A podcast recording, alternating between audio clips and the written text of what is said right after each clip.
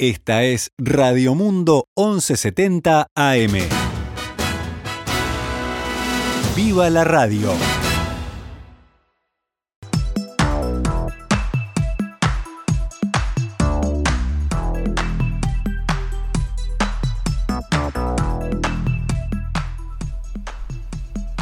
Doce horas, 12 minutos, damos comienzo a una nueva edición de Noticias al Mediodía en el aire de Radio Mundo en este jueves que es 28 de octubre del año 2021 cuando actualizamos la información para ustedes. El próximo lunes, primero de noviembre, se abrirán las fronteras del país para los turistas que estén vacunados o cuenten con un PCR negativo y la Dirección Nacional de Aduanas aseguró que tiene recursos físicos y humanos para realizar todos los controles. Aduanas emitió un comunicado esta mañana para asegurar que cuentan con el personal necesario para hacer frente a la llegada de turistas al país. La dirección expresa enfáticamente que cuenta con los recursos humanos y físicos para realizar todos los controles asignados por ley, asegura en el texto difundido. Para esto, explicó, se reforzarán las tareas operativas y de control con personal de las oficinas administrativas de las aduanas de todo el país, sin resentir el servicio actuando en forma coordinada con las demás reparticiones del Estado. Además, para casos puntuales también se destinarán funcionarios del Grupo de Respuesta e Inteligencia Aduanera que se sumarán a la tarea de fortalecer los puntos de control. El comunicado de la Dirección Nacional de Aduanas llega un día después de que la Asociación de Funcionarios Aduaneros se haya declarado en estado de alerta como consecuencia del desmantelamiento de los controles aduaneros en los puestos de frontera. El sindicato se mostró preocupado por las graves carencias de personal que imposibilitan llevar adelante una tarea eficaz y eficiente, según señalaron ayer en un comunicado.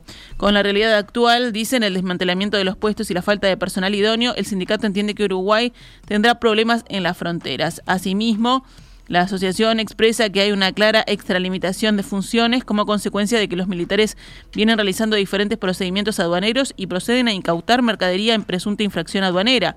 En este sentido, el sindicato señala que, sin perjuicio que los militares en ocasiones y en puestos de frontera realizan tareas de apoyo a la vigilancia aduanera, no debe perderse de vista que la tarea de control y fiscalización aduanera es potestad exclusiva de la Dirección Nacional de Aduanas.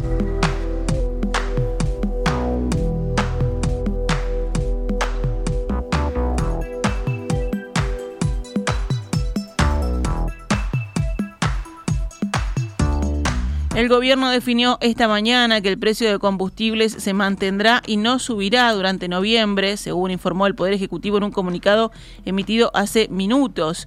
La decisión se adoptó luego de analizar la evolución de los precios de paridad de importación en combinación con los resultados de ANCAP, que continúa recibiendo importantes ingresos derivados de la venta de gasoil a UTE para la exportación de energía a Brasil.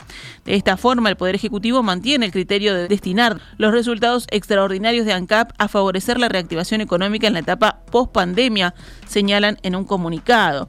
Más allá de lo resuelto, las autoridades continuarán vigilantes de la situación financiera de ANCAP y de la evolución de los precios internacionales en un marco de incertidumbre energética global que se viene instalando y que ha llevado a la suba sostenida de los combustibles en los últimos meses en las principales economías de la región y el mundo, finaliza el comunicado.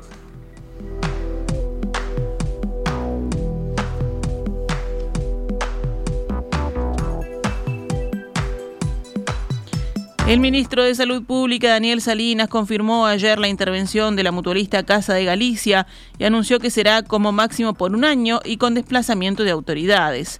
Hablando en conferencia de prensa, Salinas aseguró que la medida se tomó en función de la grave situación financiera que llevó a la institución a solicitar el concurso de acreedores. El ministro agregó que el plan de reestructura que Casa de Galicia asumió cuando accedió a un fideicomiso financiero de 24 millones de dólares en 2019 no fue cumplido en su mayoría y resaltó que la institución ha acumulado seis balances negativos.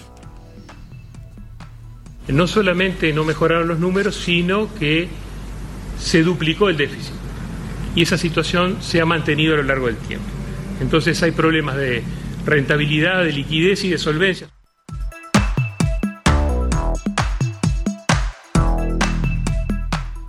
Casa de Galicia ya había pasado por dos intervenciones, una en el gobierno de Jorge Valle y otra en la primera presidencia de Tabaré Vázquez.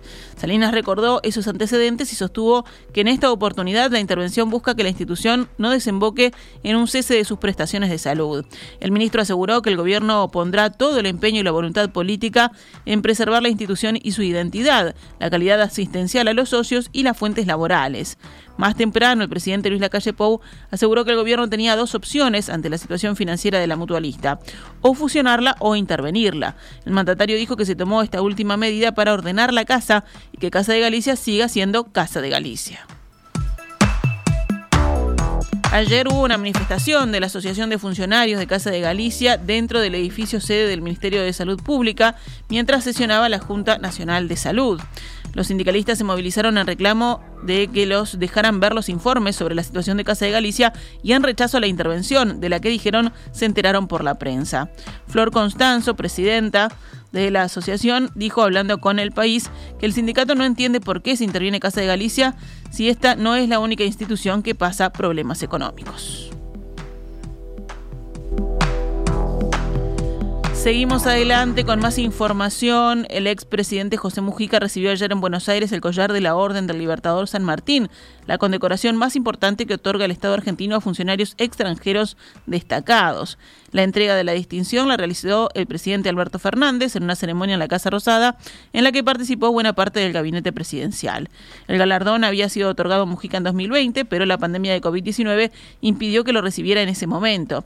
Durante la ceremonia, Fernández sostuvo que Mujica es un hombre inmenso, que por ahí los uruguayos no se dieron cuenta, pero que es un emblema en todo el mundo de lo mejor de la política por su conducta, ética, convicciones y compromiso siempre con los más humildes. Mujica, por su lado, les pidió a los argentinos que se quieran más, discrepen todo lo que quieran, pero construyan, luchen por un nosotros que son parte vital de nuestra América Latina, aseguró. Pero quiero la Argentina, quiero América Latina y estaré del lado permanente de aquellos que con aciertos y con errores ponen toda la carne en la parrilla por un sueño del de que en estas playas haya un poco más de justicia social y de menos diferencias entre los iguales. La condecoración de Alberto Fernández a José Mujica fue considerada extraoficialmente como una mala señal en el gobierno uruguayo.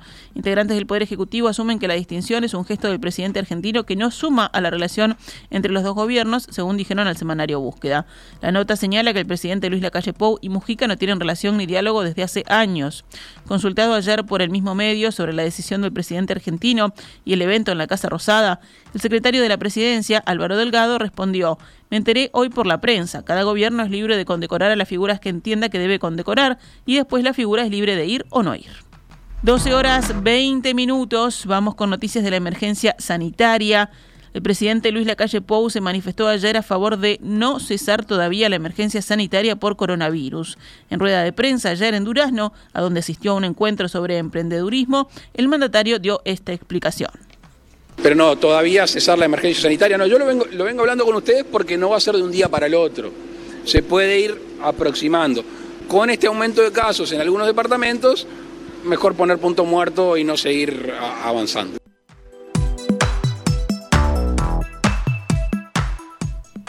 Sobre el repunte de contagios, el subsecretario de Salud Pública, José Luis Atián, dijo, hablando con el observador, que la mayor cantidad de casos son debido a brotes educativos o personas no vacunadas. El jerarca indicó que el repunte se mantiene dentro de los parámetros que el Ministerio de Salud Pública calcula, aseguró. En línea con la afirmación de Satián, el infectólogo pediatra Álvaro Galeana señaló que pese al aumento de casos en niños no vacunados, no hay actualmente internaciones de niños vinculados a COVID-19. Ayer fueron detectados 294 contagios nuevos de COVID-19 en Uruguay. Fueron realizados 10.864 test de diagnóstico, o sea que la tasa de positividad dio 2,71%. Los casos activos aumentaron a 1.892, es decir, 83 más que el día anterior. La cantidad de pacientes en CTI por esta enfermedad bajó de 25 a 22. Ayer fallecieron dos personas con coronavirus en el país, un hombre de 88 años en Canelones y otro de 87 en Tacuarembó. El índice de Harvard, que mide el riesgo de contagio, siguió aumentando ayer y se ubicó en 5,53 casos nuevos diarios cada 100.000 habitantes en los últimos siete días. A esta hora, el secretario de Presidencia, Álvaro Delgado, está reunido en Torre Ejecutiva con autoridades de la empresa farmacéutica Pfizer, donde procuran cerrar un convenio que le permita al país contar con el stock necesario para la cuarta dosis de la vacuna contra COVID-19 el año que viene. Según informó Búsqueda, el gobierno ya decidió que el refuerzo anual que comenzará en 2022 para protección del virus será con las vacunas de Pfizer, en un régimen similar al que hoy se tiene con la gripe. El secretario de Presidencia, Álvaro Delgado, mantendrá hoy jueves una reunión con la gerencia regional de Pfizer en la que terminan de acordar el convenio según consigna el mismo medio. La nota periodística añade que en este encuentro que se está realizando se dejará abierta la posibilidad de tener vacunas para menores que van desde los 5 a los 12 años. Vamos con más titulares del panorama nacional. El presidente Luis Lacalle Pou defendió ayer públicamente la ley de urgente consideración y pidió que en la campaña sea el eventual referéndum se informe y no se desinforme. En rueda de prensa, el mandatario dedicó unos siete minutos, según la diaria, a defender varios puntos del articulado de la LUC. Sobre este articulado que refiere al ajuste de precios de combustible, el presidente argumentó lo siguiente. Que uno querría que el precio del crudo o de la paridad de importación fuera otro, pero también pero también en esta fijación transparente, cuando no queda otra que aumentar, se podrá aumentar, pero también si ANCAP da ganancias, como viene dando, tenemos la posibilidad de que esa X se transforme no solo negativa, sino que ayude a no aumentar eventualmente los combustibles. No estoy dando ninguna noticia, ah, simplemente es el camino que se puede llegar a recorrer.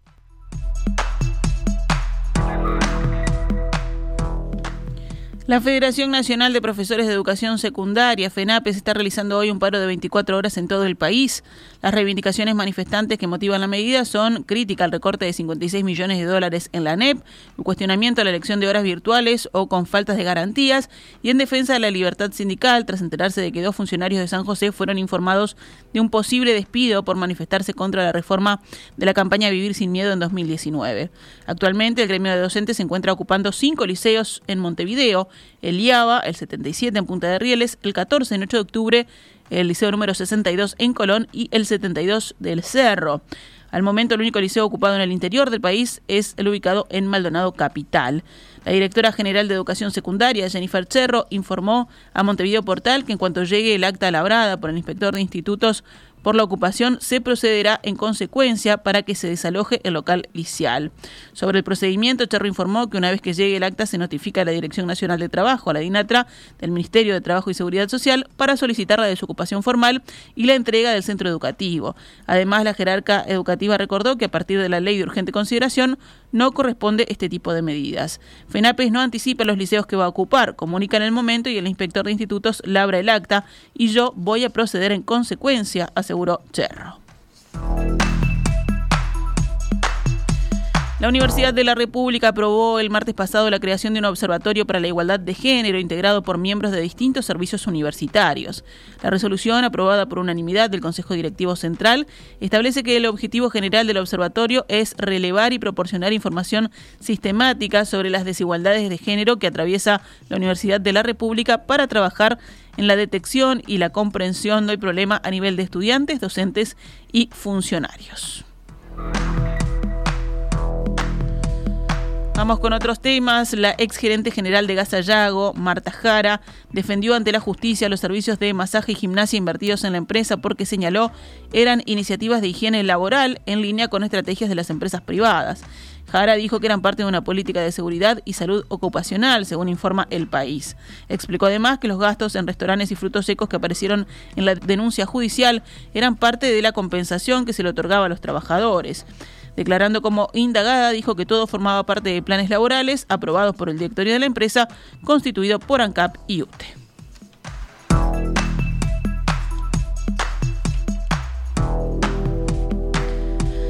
Cerramos el panorama nacional con otras noticias. Un comerciante de Rivera quedó en libertad tras disparar y matar a un delincuente que intentó ingresar a su vivienda. La fiscal de Escaso, Stella Alciature, aseguró que la libertad del hombre se debe a que aplicó las nuevas disposiciones establecidas en la ley de urgente consideración.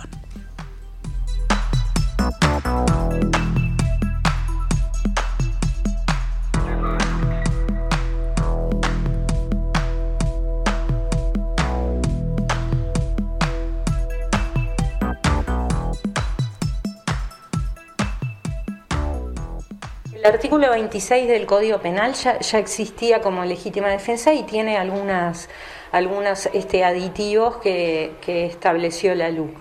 Por ejemplo, que eh, cómo se debería considerar la racionalidad del medio cuando la persona está defendiendo este, sus bienes, muebles o inmuebles, que eso es de importante aplicación en este caso concreto.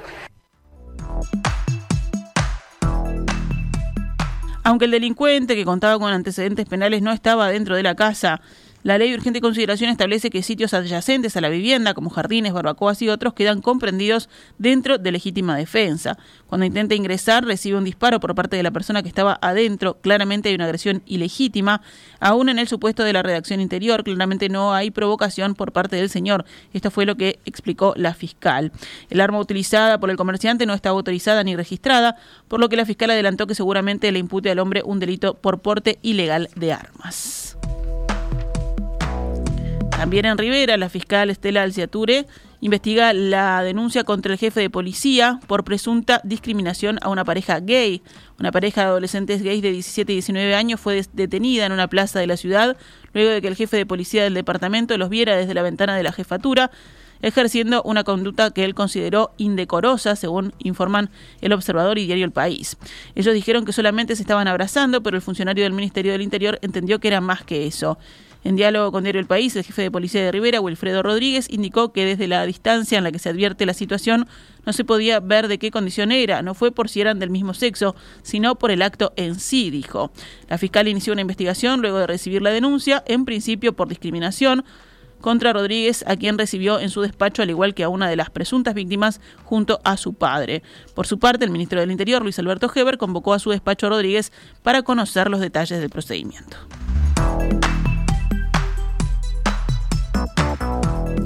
Actualizamos a cuánto cotiza el dólar a esta hora en pizarra del Banco República, 42 pesos con 85 para la compra y 45 con 05 para la venta.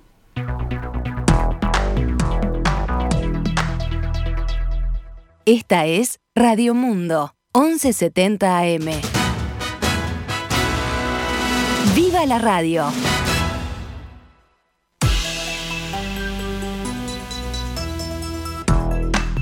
12 horas 31 minutos, continuamos en Noticias al Mediodía, pasamos ahora al panorama internacional. 12 países europeos exhortaron a Israel a renunciar a su proyecto de construcción de 3.000 nuevas viviendas para colonos en Cisjordania ocupada, una iniciativa también denunciada por Estados Unidos. Instamos de manera inmediata al gobierno de Israel de dar marcha atrás con su decisión, señalaron los voceros de los ministerios de Relaciones Exteriores de Alemania, Francia, Bélgica, España, Italia, Polonia, Suecia, Noruega, Finlandia, Dinamarca, Holanda e Irlanda en un comunicado común. El texto recuerda la firma oposición a la política de extensión de las colonias de poblamiento en el conjunto de los territorios palestinos ocupados, que constituye una violación del derecho internacional y sabotea los esfuerzos a favor de la solución de los dos estados, israelí y palestino. Israel aprobó el miércoles la construcción de 3.144 viviendas para los colonos en Cisjordania ocupada. El anuncio tiene lugar al día siguiente de una declaración crítica de la diplomacia estadounidense que dijo estar profundamente preocupada por la política israelí de construcción de estas colonias.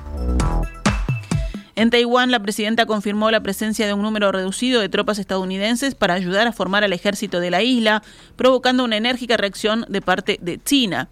Nos oponemos con firmeza a cualquier forma de intercambios oficiales y contactos militares entre Estados Unidos y Taiwán, dijo hoy un portavoz de la diplomacia china, Wang Wenbin.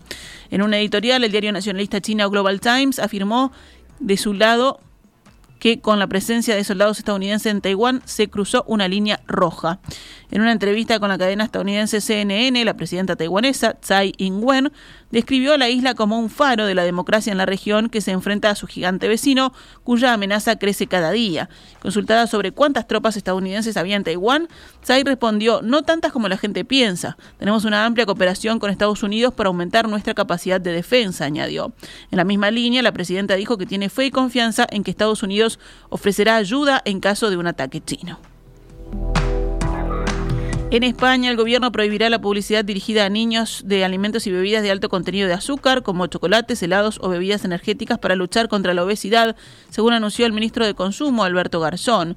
La prohibición entrará en vigor en el 2022 y abarcará todos los medios, incluida la televisión, radio, redes sociales y aplicaciones que tengan contenido para personas por debajo de los 16 años. No nos referimos única y exclusivamente, como hacía el Código PAOS, a la televisión, sino que lo hacemos extensible a todos los medios de comunicación tradicionales, pero también a las redes sociales, a Internet y a todo tipo de foros donde esta publicidad es un vector claro de promoción del consumo de este tipo de alimentos por el público infantil. Creo que es una medida importantísima que hace este Gobierno para proteger a las, a las familias, para proteger muy especialmente a los niños y a las niñas. Es una demanda que se lleva manteniendo por parte de muchas organizaciones de la sociedad civil, muchos científicos, muchos especialistas en nutrición eh, desde hace mucho tiempo. Nosotros la hemos recogido, hemos hecho nuestro diagnóstico durante todo este tiempo y hemos llegado a la conclusión de que este paso era necesario darlo.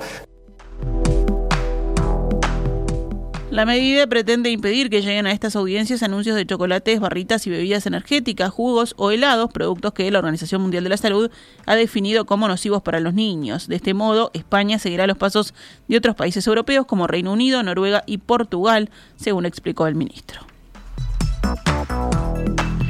Cerramos con el panorama deportivo. Albion volvió a ganar y afirmó su liderazgo del campeonato uruguayo de la segunda división profesional cuando le faltan cuatro fechas para culminar la competencia.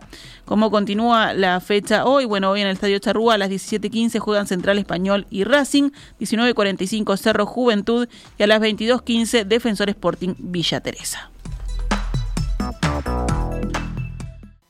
En perspectiva, una invitación para observar el Uruguay y el mundo también en las redes sociales. Seguimos en Facebook, Instagram y Twitter.